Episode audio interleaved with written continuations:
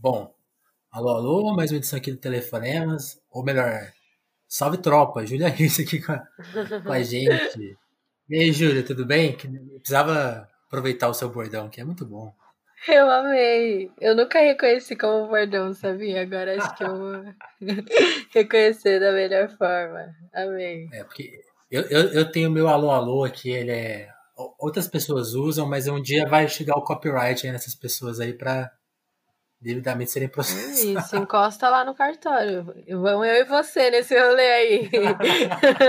aí cada um dessa reserva. Gil, conta, conta aí quem, quem, quem você é, assim, resumidamente. Eu queria saber da, com suas próprias palavras, assim. É melhor do que eu tentar falar alguma coisa aqui. Fechou. Cara, é, resumidamente, eu sou jornalista cultural, criadora de conteúdo digital e DJ nas horas vagas ou inúteis, quando não tem nada para fazer e tal. Aí eu dou aquela. É, é como um hobby, né? Daquela distraída como um DJ também. E, e dessas muitas experiências, acho que. Qual, qual, que é, qual que tá, sei lá, te ocupando mais tempo agora? É, é a Brasa, que é essa novidade? É o trampo lá no Conversa com o Bial? É, é, é fazer vídeo pro Rap Falando? Então, Ou é tudo ao então. mesmo tempo? É, quase tudo ao mesmo tempo, assim. É... Mas eu acho que o que mais ocupa meu tempo, assim, é no Conversa com Bial lá. Eu sou criadora de conteúdo digital. E por ser um programa diário, é... eu preciso estar sempre muito dentro de cada programa, cada tema. Lá é, é, um, é um espaço muito diverso, assim, tipo, de assunto, tá ligado? Um dia é uhum. política, outro é gastronomia, outro é humor. E aí. Um Obama, né? É, um dia Obama, tá ligado? Um negócio do nada, assim, você acorda segunda-feira e é Obama. Então, é, é um programa muito diverso e diário, então ele, ele traz mais energia, assim, pro, pro meu dia. Mas a Brasa, é, como eu sou CEO de lá também, tipo, é, é um lance que me, que me gasta bastante energia. É, e o rap falando, é, eu costumo brincar que é um lance que a gente trampa, mas é um trampo muito mais divertido, sabe? Sim. É uma coisa que a gente não, não leva muito, eu pelo menos não levo muito, tipo, nossa, agora vou precisar fazer esse negócio. Se bem que quando a gente trabalha com o que a gente ama, a maioria das vezes é assim, né? Agora Sim. eu quero ver como é que vai ser quando tudo acabar, tipo, pós-vacina e tal. Porque em casa tá dando pra fazer tudo da melhor forma, assim, desenrolar bem. Aí depois, quando a gente conseguir sair na rua, assim, normalmente, se conseguir, vou ter que rever isso aí. É, a gente inventou essa, né? Ah, dá, tô em casa, dá pra fazer muita mais coisa, né? Na hora que a rua voltar para a equação, vai, né? Nossa, não tinha nem parado para pensar nisso. É, exato. O trânsito atrapalha muito a nossa criatividade, nossa. Pois é. Pois é, você falou, aí em São Paulo você tá onde, assim?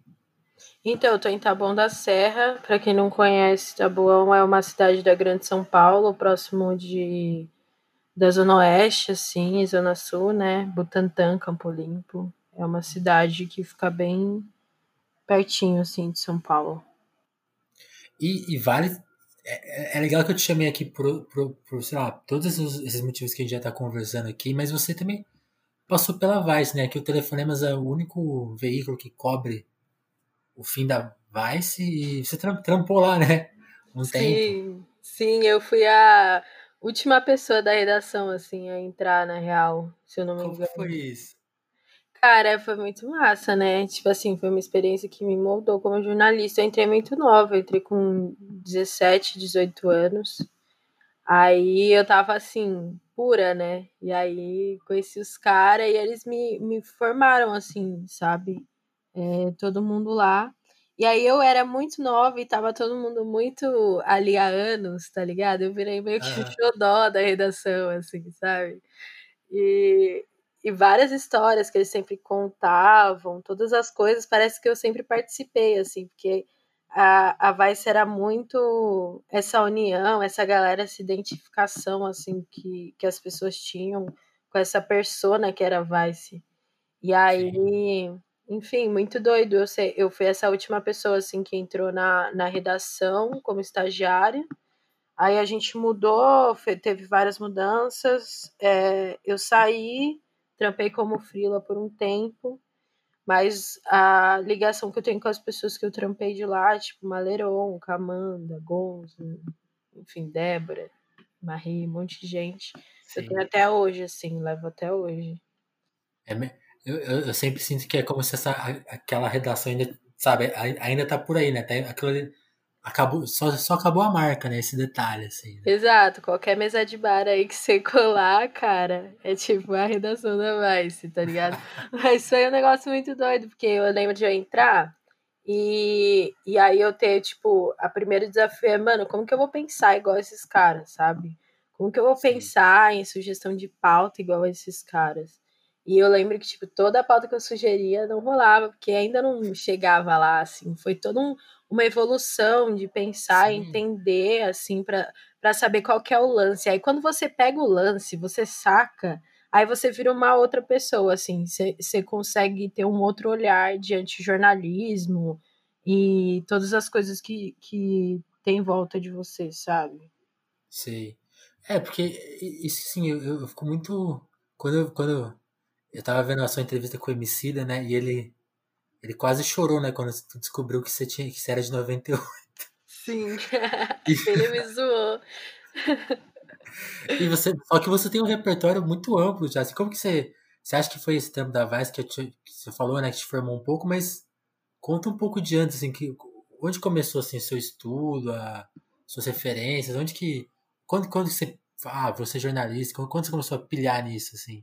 Aham. Uhum. Pode crer. Cara, eu sou uma pessoa muito. Eu não paro quieta, assim. Sou meio proativa mesmo. Então, desde pequena, tipo, por exemplo, quando eu tinha 10 anos, meu pai me deu um violão. E aí eu toquei esse violão, aprendi, aí eu entrei num curso. Aí eu já queria aprender teoria musical, aí eu fui pra teoria musical. Aí eu meio que falei, ah, violão tá suave, vou pra guitarra, vou pra não sei o quê. Aí quando eu vi, já tava aprendendo a tocar uns seis instrumentos, assim. E aí, sei lá, eu sempre tive isso dentro de mim, assim, de querer mais e mais aprender e, e tipo, quase agarrar as oportunidades que eu tenho na minha vida, assim, para viver da melhor forma, assim. Não sei porquê, acho que é um jeito que eu tenho. E aí, no ensino médio, é que eu descobri, assim, muito uma tara por escrita.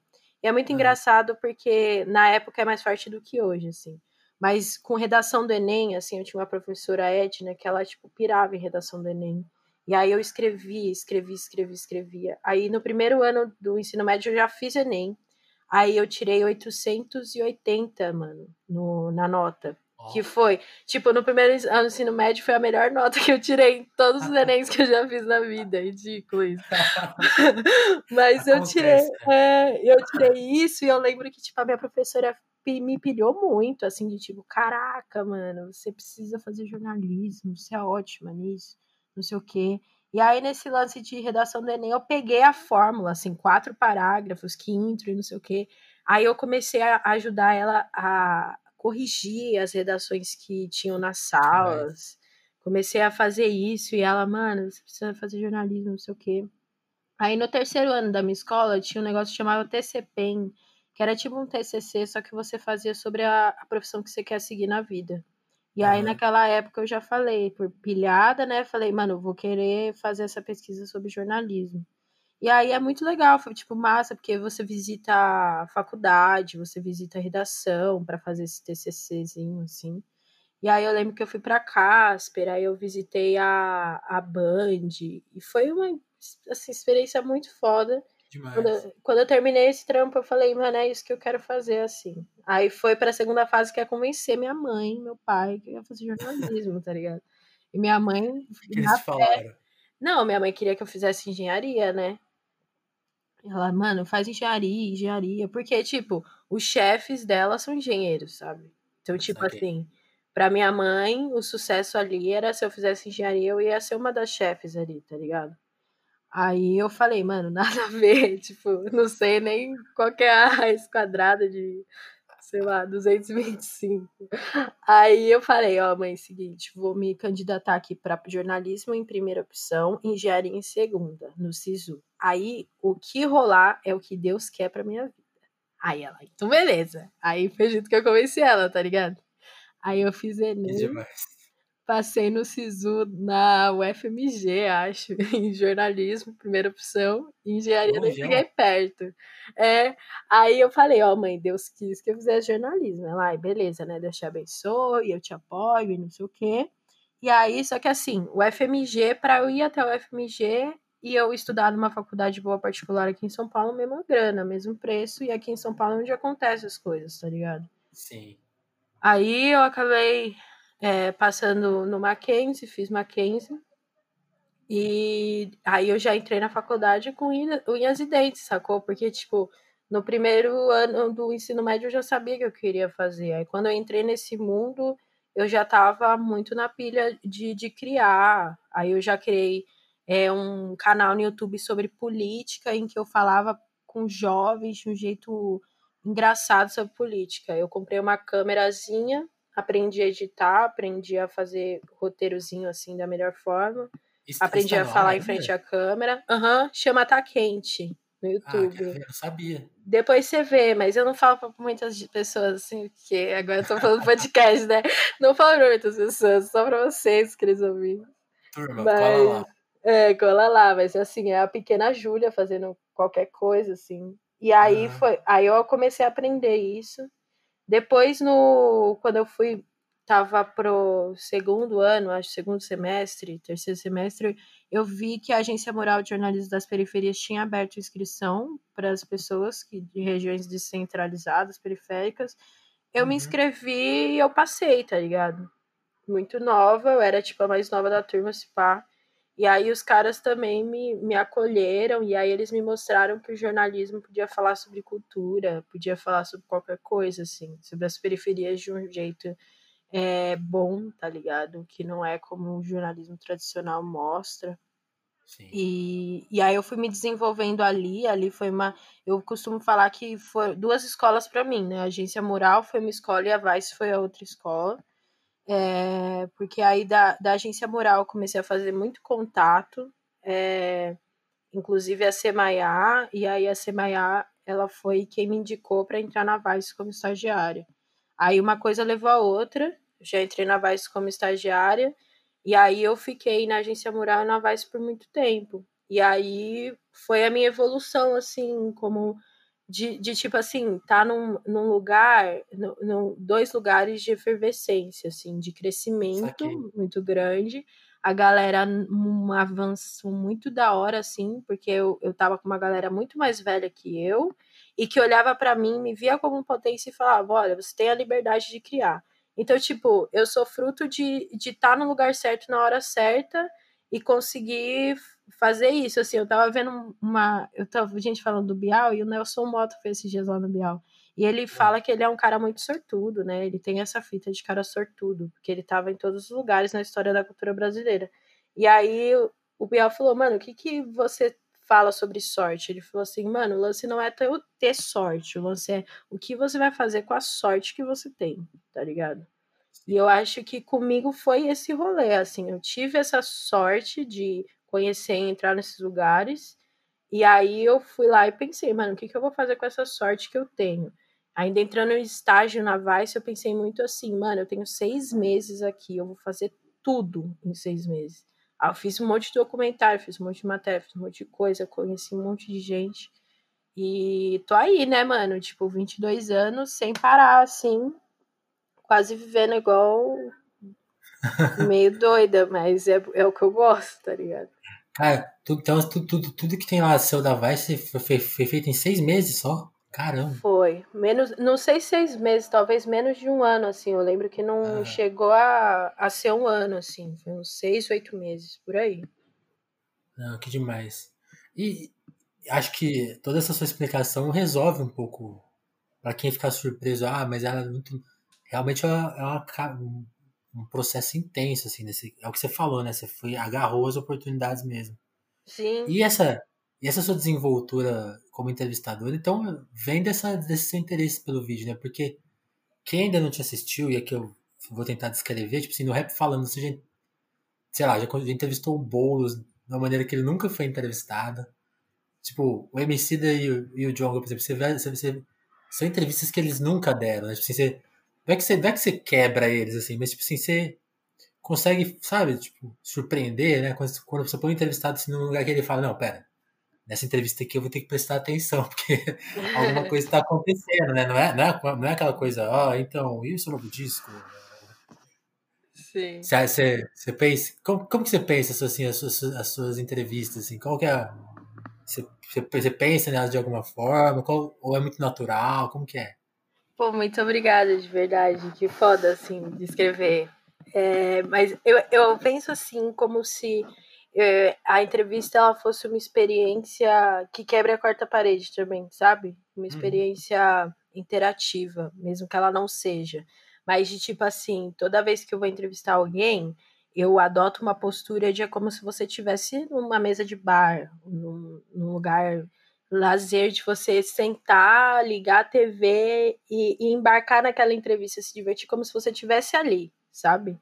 Eu penso muito nisso, assim, muito. E aí eu penso o roteiro de uma forma que flua as coisas, assim, dessa forma, assim, de é, mas toda a minha postura, meu pensamento ali na hora, ela converge para esse sentido, assim, para o entrevistado ficar à vontade e para ele conseguir falar as coisas que ele quiser falar, do jeito que ele, ela, ele quiser falar. E, e eu acho que tudo isso ajuda, assim, nessas coisas, saca? De, de entender, é, dele me entender, entender a proposta que eu quero passar e ele se sentir à vontade naquele lugar, sabe? É, então é, é, é, muito doido tudo isso, porque isso na real nasceu de uma defesa minha. Porque para você entrevistar coisas, pessoas tão grandes assim, tipo, que tem uma visibilidade de importância no, no Brasil, na sociedade, é, uhum. você fica nervoso, tá ligado? Você, tipo assim, mano, tô entrevistando tal pessoa. E aí eu coloco essa pessoa num lugar comum, tipo, sempre brinco. Quando eu vou, fui entrevistar Emicida, assim, pela primeira vez, o cara é um puta cara, assim, que, mano, pelo amor de Deus. Mas aí eu sempre penso, mano, eu não vou entrevistar o Emicida, eu vou entrevistar o Leandro. E aí eu entro naquele lugar querendo entrevistar o Leandro, que é um, mais um cara, mais um personagem que eu quero retratar dentro do meu trampo como jornalismo, como jornalista.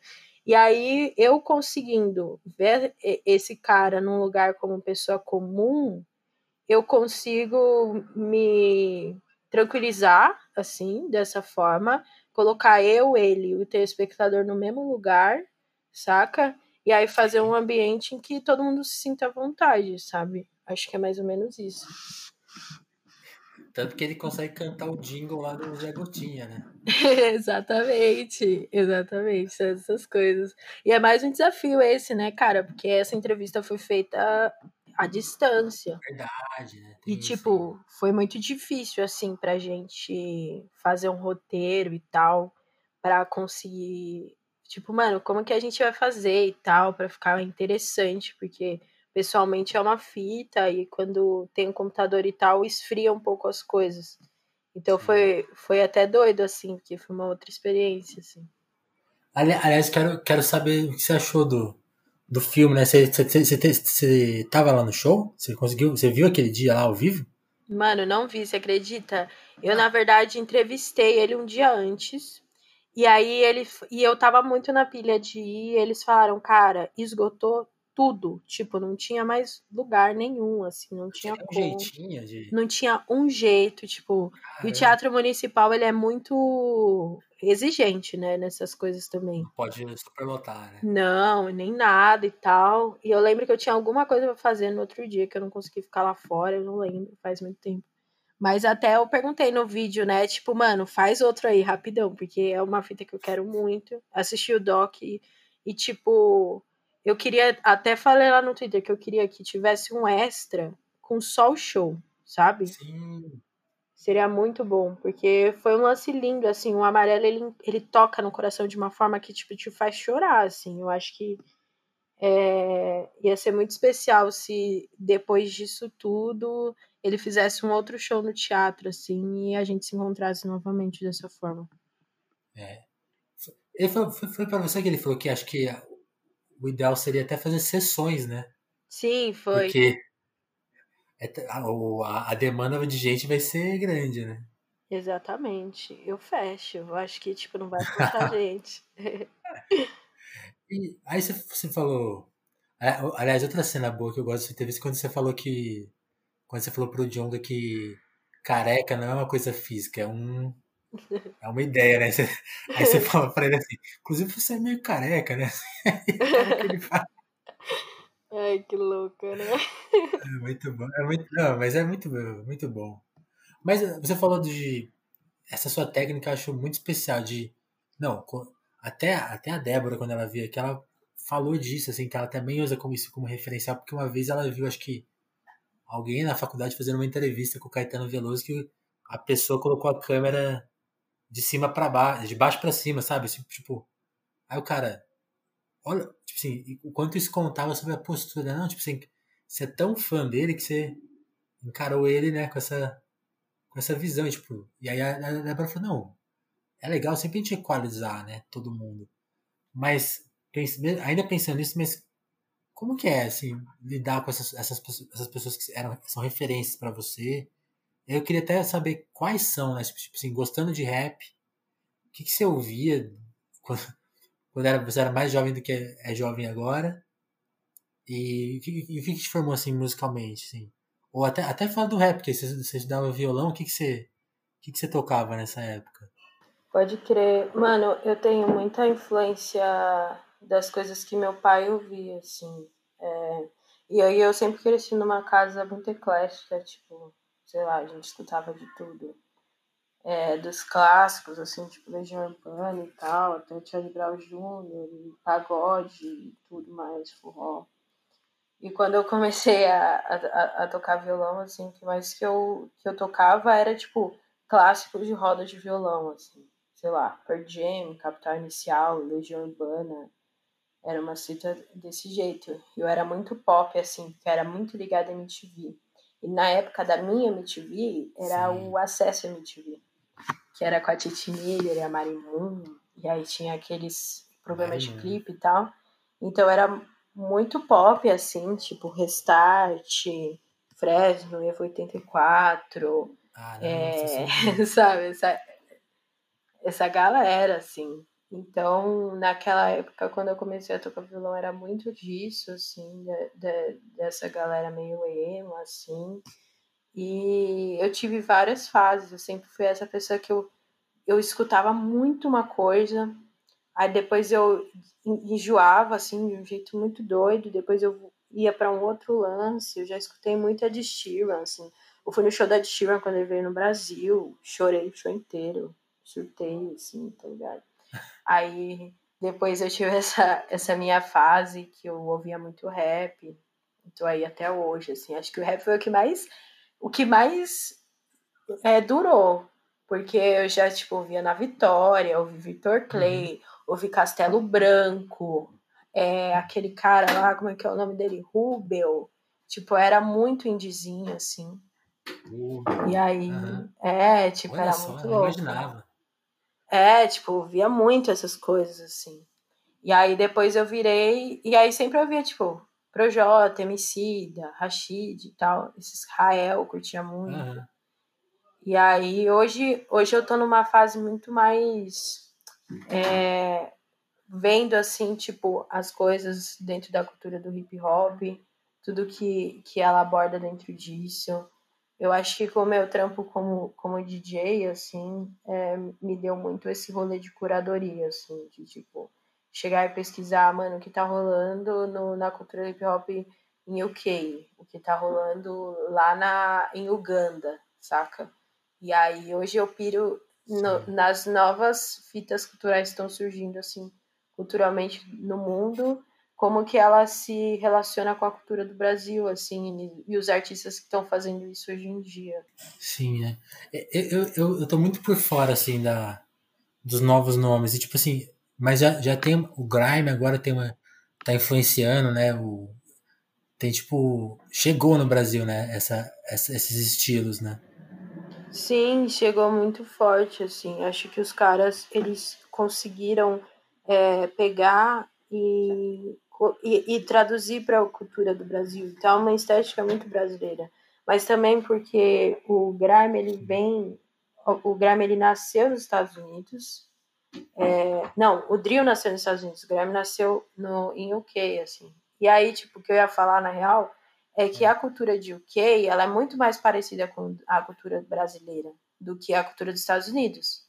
Porque lá os caras curtem muito é. mais futebol, é, tem a, a, violência lá e, e a proibição, a, a, marginalização da música lá é uma fita que acontece muito aqui também. Então, quando o grime ele vem para o Brasil, ele é absorvido de uma forma muito mais daqui é, do que quando o trap vem para o Brasil, sabe?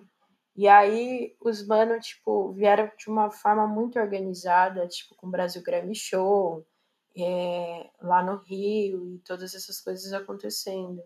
E tem nomes muito legais, assim, de produtores e MCs que estão fazendo um lance muito foda, saca? Sim. E agora eu queria falar, falar um pouco da, da Brasa, assim, porque acho que talvez um dos movimentos que o hip hop fez com a, com a é, sei lá, a tradição de, da música negra no Brasil, sei lá, é muito fodida, né? Muito complexa e, e, mas o hip hop tem uma coisa de recuperar, né? Eu acho que o MC fala isso muito na amarela, né? De recuperar para para si, né, alguns valores e ideias, tipo, não, se identificar com as coisas. E eu, eu, eu já começo a identificar que a Brasa faz isso pro jornalismo, né? Porque o jornalismo cultural no Brasil, ele é muito branco, ele foi muito racista com o rap, né? Como que você lê fazer esse movimento de, de, um, de um veículo que se importa com essas coisas e tem esse cuidado? Conta, conta um pouco, que movimento é esse? Pode crer. Mano, então, é, acho que, que a Brasa, ela... Que, na verdade, que o movimento do hip hop, ele é um movimento diferente, assim. Ele é um movimento hum. mais amplo. E aí eu, eu costumo pensar nele como um movimento que não é só do rap e da cultura de rua, mas que ele também abraça o funk, ele abraça o samba e todas as, as respostas culturais assim que o Brasil tem que nasceu do negro. É, e realmente eu dentro desse, desse ciclo cultural muito da, tem responsabilidade da imprensa, porque as pessoas hoje, com a internet, Twitter, influências digitais, não sei o quê, não percebem isso. Mas, tipo, quando a imprensa ela uhum. começa a olhar e entender um certo movimento e fala sobre isso, isso chega ao ouvido de pessoas influentes, isso chega ao ouvido, as referências chegam ao ouvido de pessoas certas e as coisas elas começam a crescer de uma forma que, sei lá, as pessoas, eh, os artistas começam a ganhar dinheiro e visibilidade com isso. Eu vejo o ciclo muito claro, assim, Sim. de como funciona a parada. E aí, é, nos últimos tempos, eu vejo que no rap, na cultura do hip hop, é, começou a, a embranquecer, saca? Tipo, tanto da, do lugar daquele que tá ganhando a grana com a cultura do hip hop, tanto com aquele que está analisando e produzindo conteúdo e registrando essa cultura. Só que, claro que eu uhum. sempre prezo pela pluralidade da, da informação e que tudo bem pessoas brancas falarem sobre, mas não é tudo bem a ausência de pessoas pretas dentro desses lugares. E como eu, junto do trampo do rap falando, comecei a ter muita visibilidade, graças a Deus, e tipo, comecei a olhar e, e acessar lugares de tipo backstage, área VIP, falar com a galera e não sei o que, eu olhava em volta e eu não via mulheres pretas produzindo conteúdo assim o suficiente, como era para ser. E aí eu criei a Brasa assim no intuito de trazer essa narrativa de volta, de colocar a cultura do hip hop como um grande guia dentro da criação de conteúdo juntar as minas e formar um lugar que, tipo, motive elas, que seja um palco para portfólio, para produção de conteúdo delas, que seja um lugar seguro para construção como ser, tá ligado? Porque você ser uma mina preta no meio disso também fala muito sobre autoestima e como que você tem confiança e tudo Sim. mais no seu trampo. E também é, espelhar isso para é total, sabe? E também espelhar isso para a cena de alguma forma, porque é, a gente precisa sei lá, sair do eixo Rio-São Paulo, é urgente isso, sabe? A gente precisa parar de boicotar as minas, sabe? A gente precisa parar de boicotar os artistas LGBTQIA+. Precisa normalizar tudo, assim. É, eu acredito que Sim. A galera que ouve rap precisa ser reeducada. E ela precisa ser, só precisa ser reeducada porque ela, a galera do rap consome é, um, a bolha, entende? Então, tipo, eu vi um momento em que eu conseguia juntar todas essas necessidades e a resposta era brasa. E, e aí eu criei junto com todas as meninas que estão nessa junto comigo. Começou como um, uma ideia muito simples de tipo, ah, vamos criar um blog. E aí terminou como um projeto digital que está em constante evolução, assim, pensando em método ágil, pensando em, em projeto mesmo de tipo, mano, ter a gente evoluir a partir do feedback do público também, sabe? Tipo, é, olhar como que as pessoas estão se comportando diante de nossos conteúdos, entender, fazer essa troca é, e ter todo um, um, lance assim de, de evolução dentro disso, colocando como primórdio que a cultura do hip hop é essa troca, é essa pluralidade, essa efervescência cultural que a gente precisa abrir para outros cantos, sabe? Iluminar em outros lugares. Entendi, que legal. E, e, e, e, é, e é um movimento que ainda está tá em processo. Tipo assim, o site já tem as redes sociais, né? O site vai entrar no ar em breve. Como, como que tá? Exatamente, a gente está com as redes sociais, que saiu em novembro. É, o site ele vai sair em janeiro, se tudo der certo, de 2021. É, e aí as coisas é, vão andando assim a partir do momento que, que rolar as necessidades. Tipo, a gente pretende também fazer podcast. É, e, e é um lance muito experimental também. Então, sei lá, já, já vieram perguntando, pô, vai ter revista é, física, tá ligado? A gente quer uma edição física. Nossa, muito foda, vamos tentar, tipo, pegar um projeto, uma, uma edição especial por ano, tá ligado? Alguma fita assim. Mas a ideia central hoje é que a gente trampa com focos, assim, é que em janeiro a gente vai lançar nosso site e aí vai ter um espaço maior para matérias maiores, com fonte, com análise mais detalhada, é, para conseguir Não, ter esse equilíbrio entre você, tipo, porque existe uma grande diferença de público e de produção de conteúdo ao pensar o conteúdo para redes sociais e pensar conteúdo para site, tá ligado?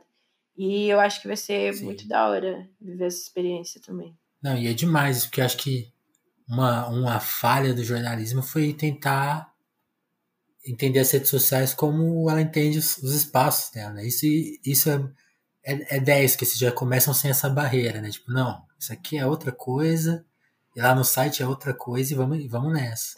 Exato. E aí Muito a bom. ideia é que, tipo, você complemente as informações, tá ligado? Como se fosse um lance transmediático mesmo. Então, no Instagram você vai achar uma informação, um jeito dela.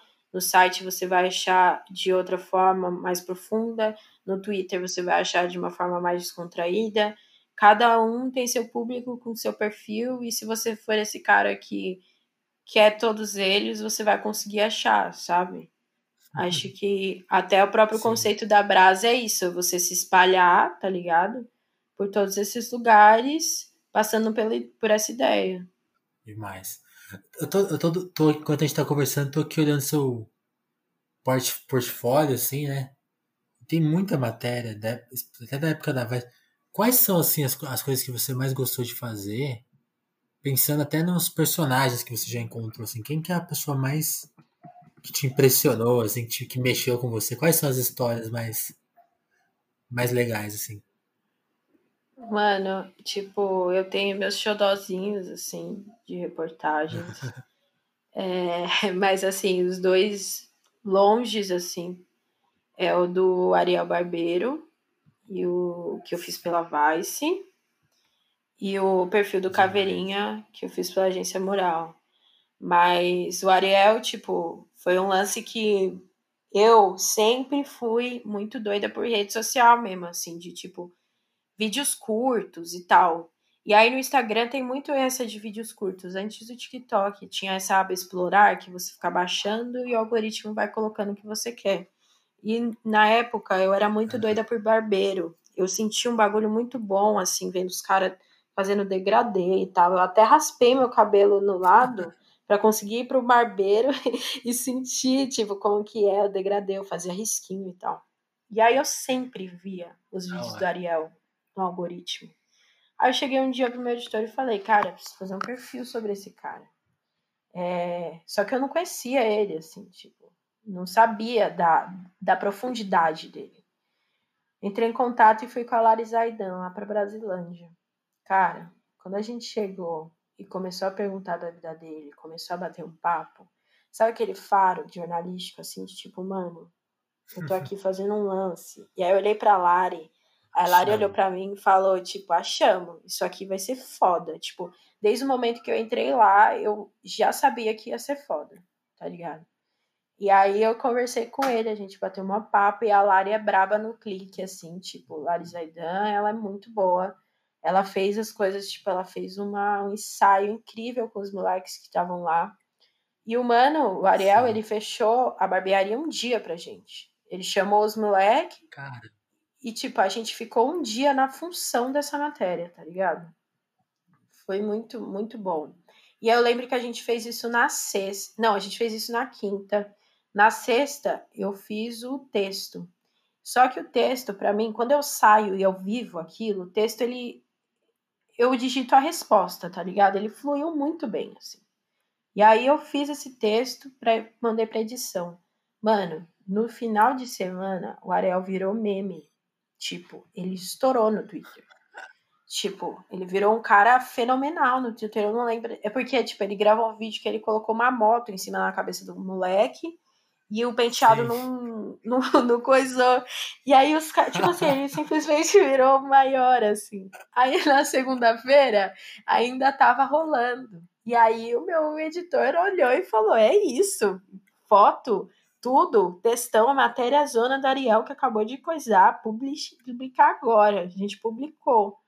E aí virou um lance muito maluco, porque foi para Vice dos Estados Unidos, foi para Vice de Portugal, foi para Vice Espanha. Eu com 18 anos, estagiária, minha, minha matéria tipo a mais lida do, do site assim na, na no dia, tá ligado? Tudo, tipo, minha matéria sendo traduzida para inglês e o Ariel crescendo nas redes Aí o mano, tipo, conseguiu fazer muita coisa. Ele é um dos maiores barbeiros do Brasil, tá ligado? É, eu acho que é da América Latina, assim. Ele, tipo, é um dos caras dos nomes, assim, mundial do bagulho.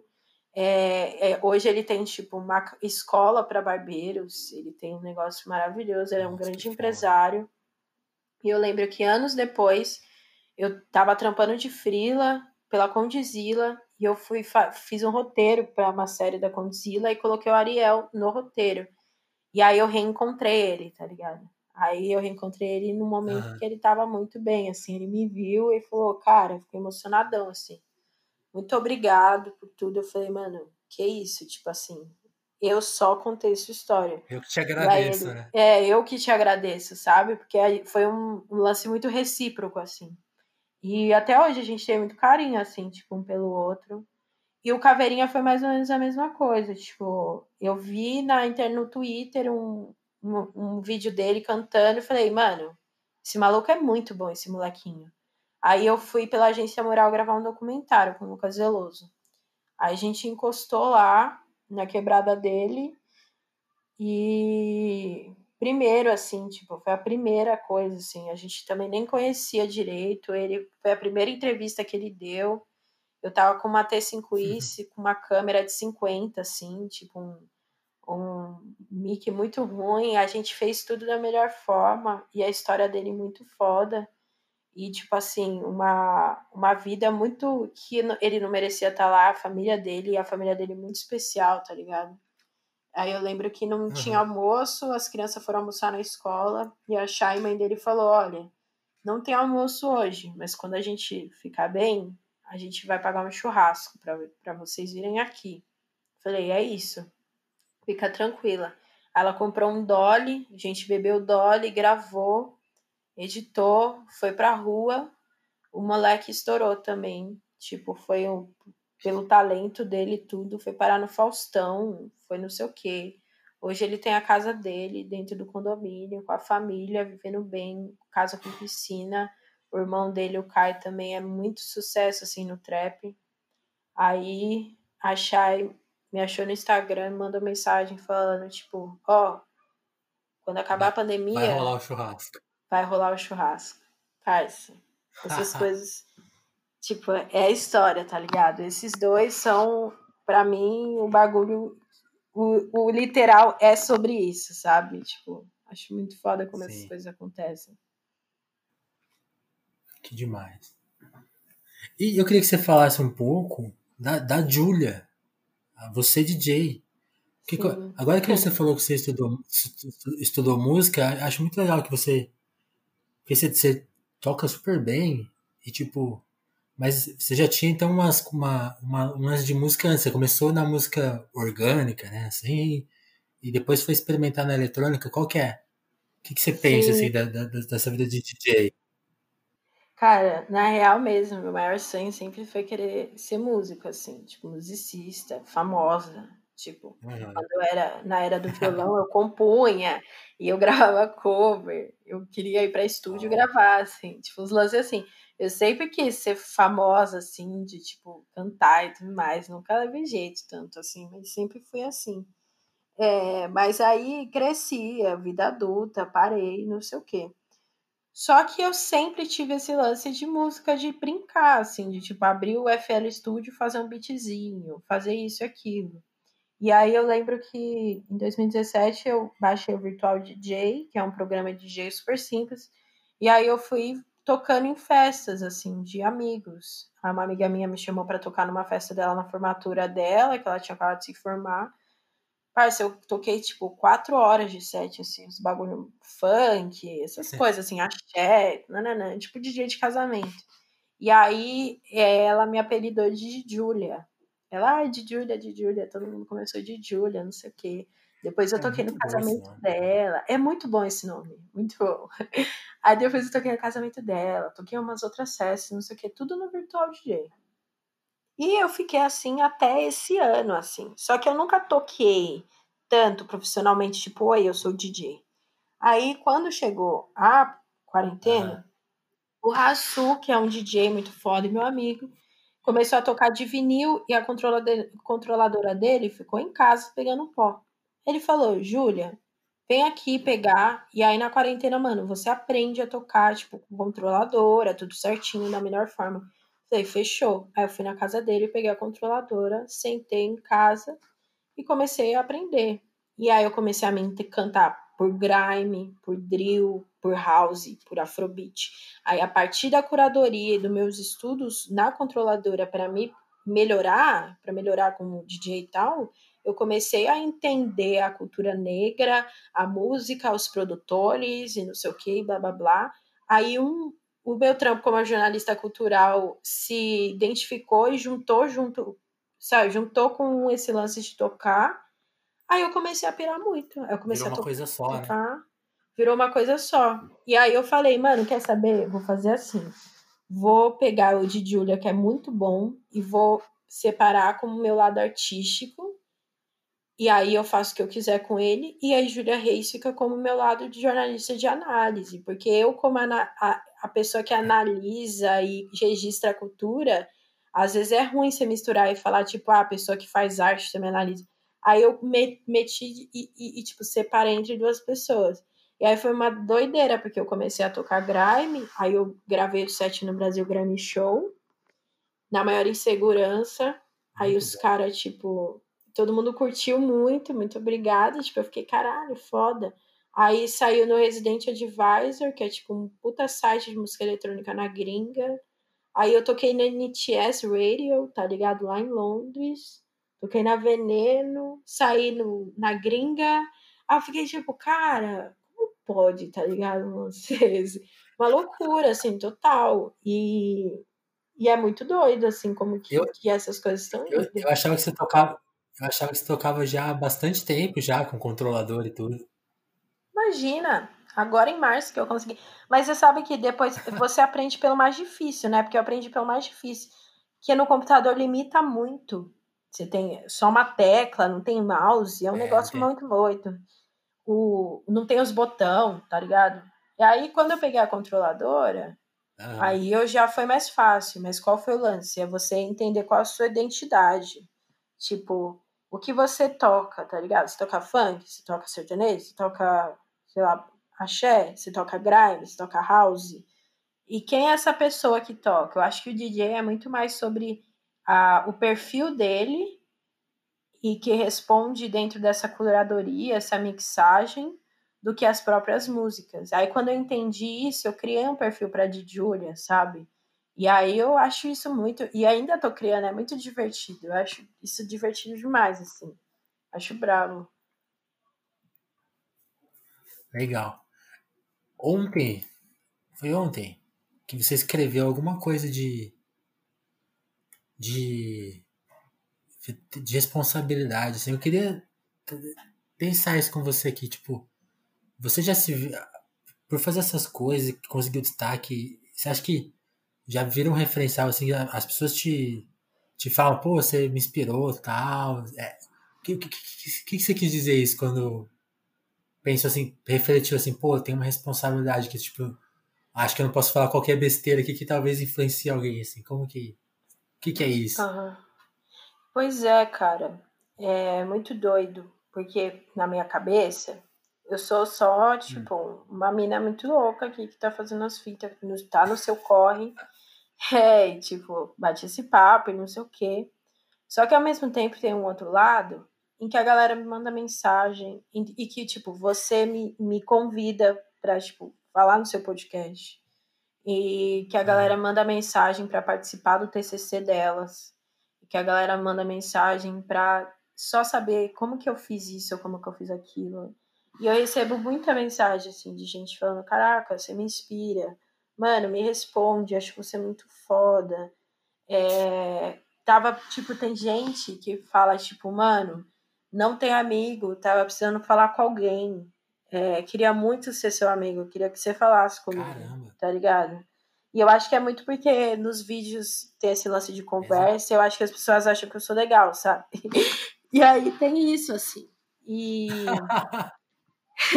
é muito doido, cara, porque realmente eu paro, tipo, foi nesse momento eu vi, li umas mensagens assim, eu recebo uns textos assim de vez em quando de uma galera tipo falando coisas muito lindas e verdadeiras, genuínas assim para mim, como eu ser uma pessoa que inspira eles ou que tipo, eu vou cursar jornalismo por causa de você, tá ligado? Ou eu recuperei a minha autoestima por causa de você eu me inspiro visualmente por causa de qualquer coisa assim, tipo, eu recebo essas mensagens é, de uma forma frequente, sabe? E, e eu acho isso muito louco, porque ao mesmo tempo que eu esqueço a minha responsabilidade, eu acho que isso até é bom, porque aí eu não perco a espontaneidade que é ser eu, sabe? Tipo, Sim. do jeito que eu tô conversando Sim. com você, é o jeito que eu tweeto, e é o jeito que eu tô conversando com a minha irmã, com os meus amigos, tá ligado? É, uhum. Mas eu acho que se eu, se eu parasse assim para pensar um pouco sobre a responsabilidade, o que, que eu faço, não sei o quê, talvez me travaria um pouco. Tem coisas que eu não, não tuito muito, assim, que tipo, sei lá, às vezes eu sou uma menina de 22 anos, tá ligado? Às vezes eu sofro por amor, sofro porque depressão adolescente, de tipo, ai, que saco acordar hoje, ai, que vontade de, sabe, tô triste. Às vezes eu no Twitter, sabe? Que eu tô chorando, assim, sabe? Essas coisas que qualquer pessoa do Twitter não posta. Ou, tipo, falar, me pronunciar sobre coisas Sim. que eu acho que não deveria, não, não, me cabe me pronunciar. Eu não gosto muito de me pronunciar sobre algumas coisas, tá ligado? Algumas pessoas me cobram uhum. pronunciamento, tipo, ah, o que, por que, que você não falou? O que, que você acha de tal coisa que aconteceu no rap? Sei lá. Eu tenho um pouco de preguiça disso, assim. E eu acho que as minhas próprias atitudes são coerentes com aquilo que eu quero passar. Então, sei lá, para que me pronunciar sobre algumas coisas. Tem coisas que óbvio que tem que, mas tretinha de rap, assim, tipo, ai, fulaninho que brigou com ciclaninho por causa de dicinho. Tipo, sabe, essas coisas eu não curto muito. Mas também acho que é, aí que tá assim o meio termo esse constante aprendizado de entender qual é o meu tamanho na cena, é, o que que eu deveria me, como eu deveria me portar algumas vezes em relação a isso, assim. Mas é, é muito doido como as coisas estão caminhando, porque eu cresci muito na quarentena. Tipo, eu acho que antes de março, acho que em 2019, eu tinha 2 mil seguidores no Twitter. Hoje eu tenho quase 7, entendeu?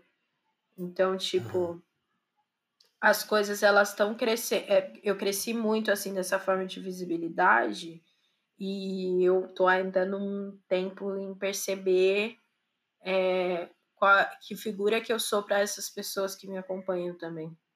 Por isso que é muito legal ouvir você descrevendo as entrevistas e enfim, batendo esse papo comigo, porque é uma visão de fora, assim, que eu tenho pouca chance, assim, de, de entender e, e sacar, sabe? Não, é, eu acho. Não, que legal isso, sim. E, e é uma avaliação muito verdadeira, porque. E, e, eu acho que tem tudo a ver com a minha próxima pergunta, que é, assim, eu já conheci o seu trabalho, mas quando você entrevistou o Boulos, que eu, que eu tive assim uma, sei lá, me, me veio uma ideia completa, tipo, ah, do que, que você tava fazendo, assim, que tipo, porque quando a gente tá falando, por exemplo, do movimento da Brasa, que é um movimento super politizado, sabe, é, uma, é um jornalismo politizado, é um jornalismo que pensa, sabe, tipo assim, eu acho muito legal, que, isso, sério, isso é uma raridade, assim, você, você faz jornalismo com a sua ética, tipo, você não você não faz jornalismo com a ética do jornalismo ou a suposta ética do jornalismo, né? É as coisas que você acredita. Então, ó, vamos. Época de eleição, vamos, vamos falar com um cara que a gente leva a sério. E aí eu falei, ah, é, tipo assim, aí, aí eu saquei assim seu movimento. Eu falei, ah, que legal. E aí, e aí que vem a minha pergunta: como que foi entrevistar o, o Boulos naquele momento que todo mundo queria falar com ele? E qual que foi a ação, assim, porque o rap é muito político, mas ele raramente fala com os políticos. E a gente uhum. teve um candidato a prefeito de São Paulo é, citando Racionais, né? Que é uma inédito. Como que foi tudo isso? É, então, eu foi um grande desafio, assim, tipo, a gente não esperava. Ah. Na real, a gente recebeu contato via Twitter, assim, tipo, a gente tweetou e aí, Boulos, bora uma entrevista? Ele respondeu, e aí a gente falou: caraca, calma, é agora, tá ligado? Vai rolar. E aí, qual é a responsabilidade disso? Porque chegou o momento em que a gente precisa retomar, tá ligado? Tipo assim, a cultura do hip hop, a galera que consome precisa entender o que é a cultura do hip hop, sacou? E aí a galera que é de rua, é muito de rua, olha pra internet e fala, putz, a internet. E a galera que é internet, é muito internet, olha pra rua e fala, putz, a rua. E aí eu acho que tem que juntar tudo isso e entender, mano, qual que é a cultura do hip hop? É isso, isso e aquilo. Um educa o outro. Olha isso, mano, essas políticas que precisa. A gente precisa de fomento cultural, a gente precisa de casa de cultura, a gente precisa organizar as batalhas, a gente precisa organizar os baile funk, a gente precisa ter toda uma noção política, tá ligado? E entender qual que é a nossa agora. E aí, quando o Boulos respondeu... Deixar de ser perigoso, nossa, é, Tem que deixar, exato. E aí, quando ele respondeu, e é era um candidato à prefeitura que levava isso a sério, o movimento a sério, aí a gente falou, mano, vamos sentar aqui e entender quais são as prioridades e colocar a cultura do hip hop na pauta é, da agenda da Prefeitura de São Paulo, porque São Paulo é a cidade que fundou esse movimento, tá ligado? Ao mesmo tempo, a gente entender a importância disso, mas entender com quem a gente tá falando, tá ligado? A gente tá falando com um jovem que gosta de piada e zoeira 24 horas por dia. É, isso é um desafio, mano. É tipo, tá ligado? De você chegar pra uma, uma, uma pessoa que, que é muito engraçada e que só gosta de rir, sentar do lado dela e falar, vamos falar de coisa séria. A pessoa vai levantar e ir embora na hora, tá ligado? Ele vai, tipo, ver um vídeo no YouTube sobre trollagem. Então, tipo assim, foi um desafio nesse sentido, de entender como que a gente faria um roteiro em que o bolo se sentisse à vontade, em que o nosso público é, é, conseguisse assistir, em que a gente levantasse a importância da cultura do hip hop na, é, na prefeitura, na sociedade e as exigências da cultura do hip hop urgentes, tá ligado? E que seja divertido. Aí, mano, foram muito. Foi, foi muito tempo assim que a gente sentou para fazer o, o, o, roteiro, entender tudo isso. É, mas a experiência de receber o, o homem, né, ali. E ele também tá um pouco nervoso, assim, porque a gente é uma página de zoeira de rap e ele é um cara que, tipo assim, não, não tá muito. Pra ele também era uma novidade, né? Exatamente, pra ele também era uma novidade. Eu, a gente até brincou, já pensou o Boulos na noite anterior ouvindo trap, assim, na cama, tá ligado? pra entender quem é quem.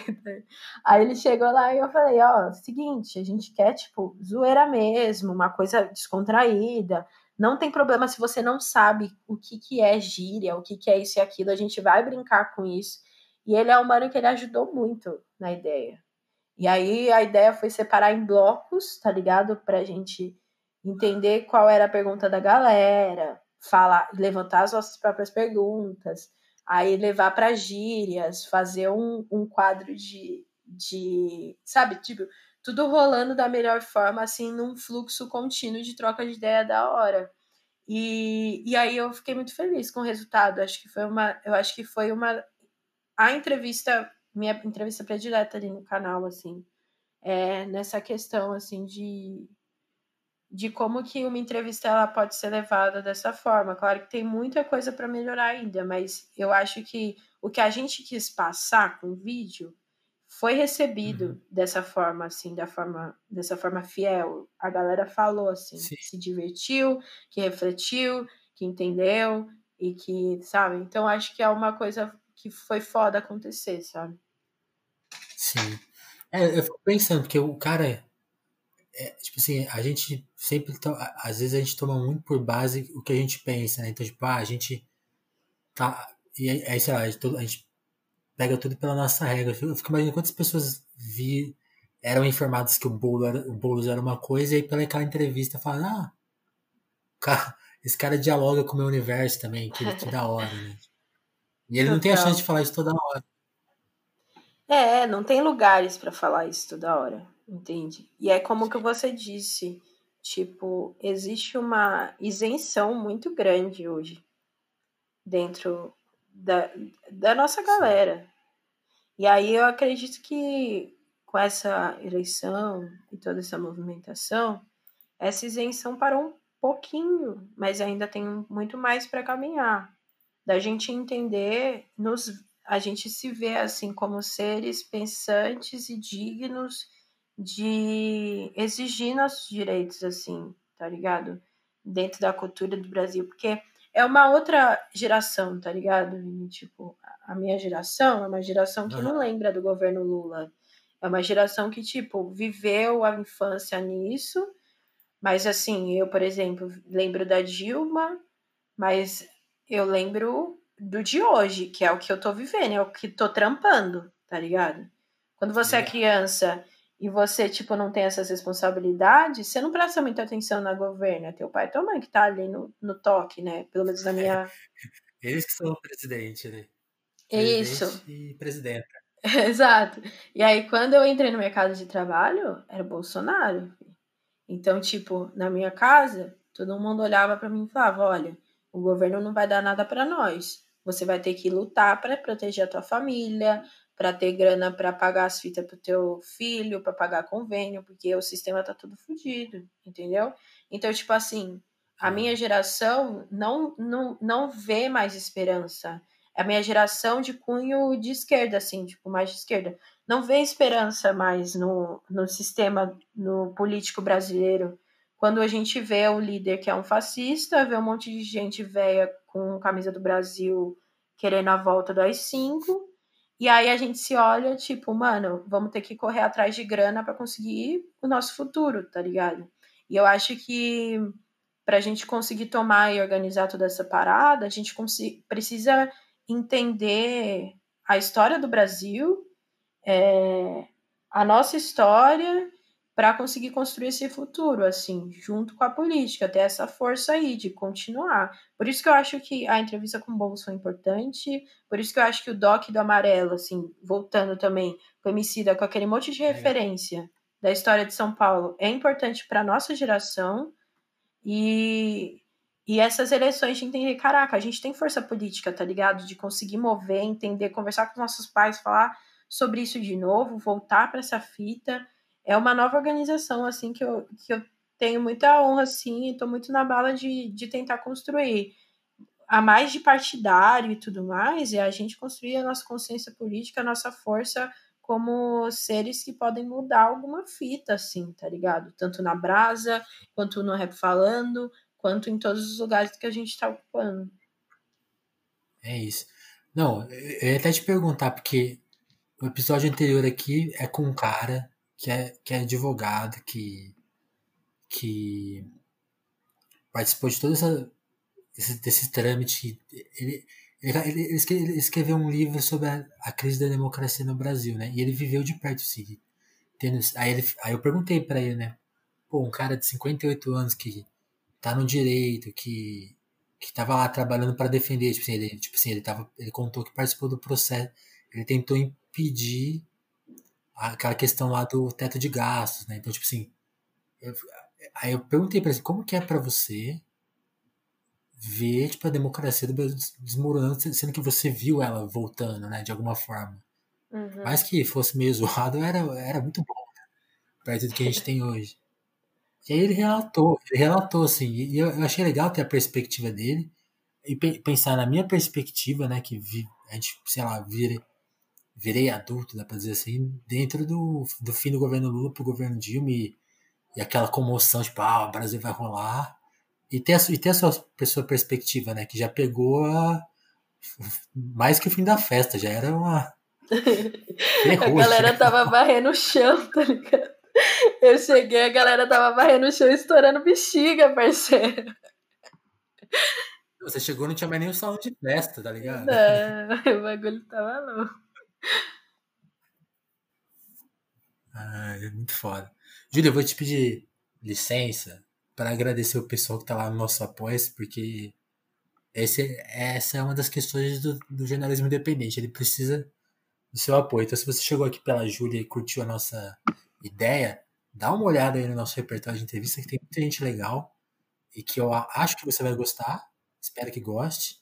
E também um agradecimento ao pessoal que está sempre aqui com a gente em especial ao pessoal que está lá no nosso apoia que é o Diogo Burilo, o Kleber Monte, o Douglas Vieira, o Davidson Mati, o Gabriel Nunes, o Matheus Botelho, a Dagmar Abrantes, o Augusto Batista, André Camurso, o Juan Borborema. É, tá, tá, a lista está ficando grande, tá, tá ficando difícil de ler. A Lívia Rossati, o Sérgio Romanelli, a Adriana Félix, a Sabrina Fernandes, a Jéssica da Mata, a Esmalha Santos e a Dalva Brandes. Muito obrigado. E, de novo, considere aí um apoio.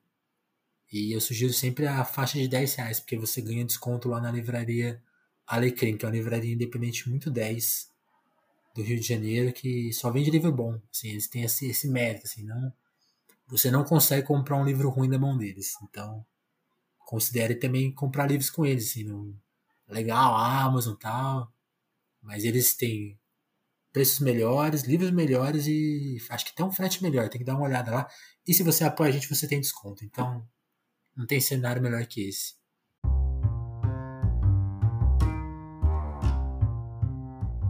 E Júlia, te agradecer pelo papo, demais. Demais te conhecer e continuar te acompanhando aqui. Eu que agradeço. Essa conversa foi muito boa. Uma das melhores que eu já tive, de verdade, de coração. Muito obrigada pelo espaço, por me acompanhar. É... E parabéns pelo telefonemas. Adorei também a livraria que só vende livro bom. Dá uma olhada, é muito 10. Muito 10. Vou dar, vou dar. Vou te mandar o link. Show. Valeu. Valeu, Ju. Tamo junto.